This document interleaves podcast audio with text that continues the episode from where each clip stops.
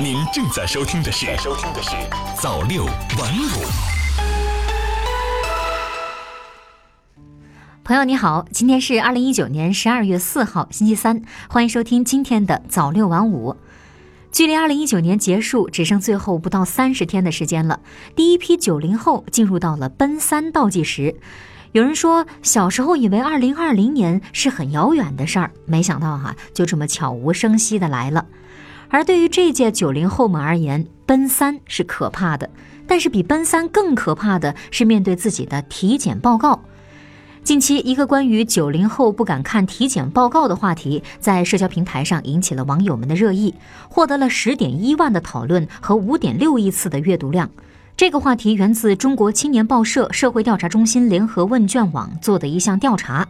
该调查采访了一千九百七十九名十八岁到三十五岁的青年。调查显示，百分之六十三点二的受访青年每年都会体检，但是呢，有百分之六十三点六的受访青年表示害怕看体检报告。原因是百分之六十二点六的受访青年表示平时压力大，怕体检查出问题。百分之六十点九的受访青年坦言，生活方式不健康，作的太多，已经给身体造成了损害。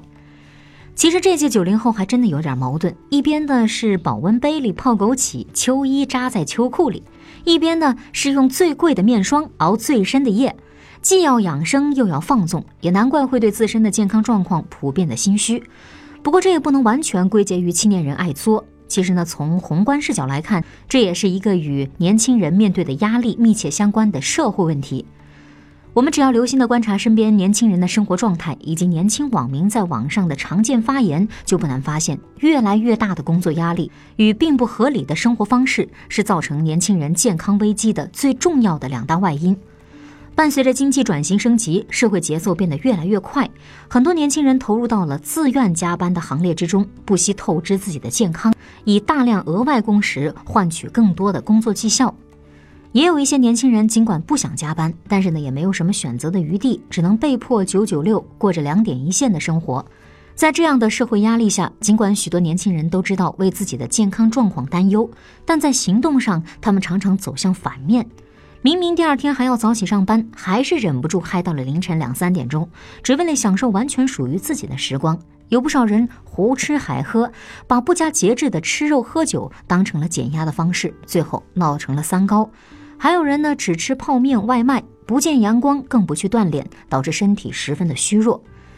其实近年来陆续爆出了年轻人猝死的新闻，令人触目惊心。山西省运城市稷山县九零后教师用餐时心源性猝死，某投行九三年员工在加班后猝然离世，还有近期真人秀《追我吧》嘉宾高以翔的不幸去世，引发了社会的巨大关注。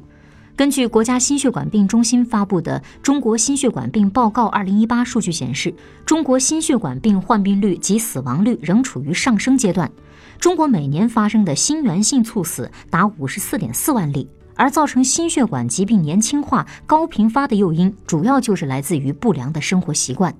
中国睡眠医学协会就曾发布过一组调查，指出百分之九十的年轻人猝死都与熬夜有关，而我国超过百分之七十的年轻人都有熬夜的习惯。所以说哈，九零后不敢看体检报告的背后，其实是对自己平日里的工作节奏、生活习惯心知肚明。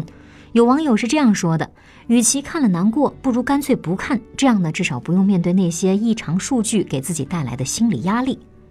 然而，这种逃避可耻但有用的心态并不可取。对于年轻人来说，努力奋斗固然重要，但是也不应该以牺牲自己的健康为代价。工作再忙，哪怕我们平时里多吃一些瓜果蔬菜，夜里提前放下手机，不熬夜刷剧。周末呢，抽出宅在家里的时间去外面做一些有氧运动，都对我们的健康大有助益。毕竟呢，就像一句老话说的，身体都是自己的本钱，选择更科学、更健康的生活方式，不是为了别人，而是为了我们自己。好的，以上就是今天早六晚五晚间新闻的全部内容了，感谢您的收听，咱们明天再见。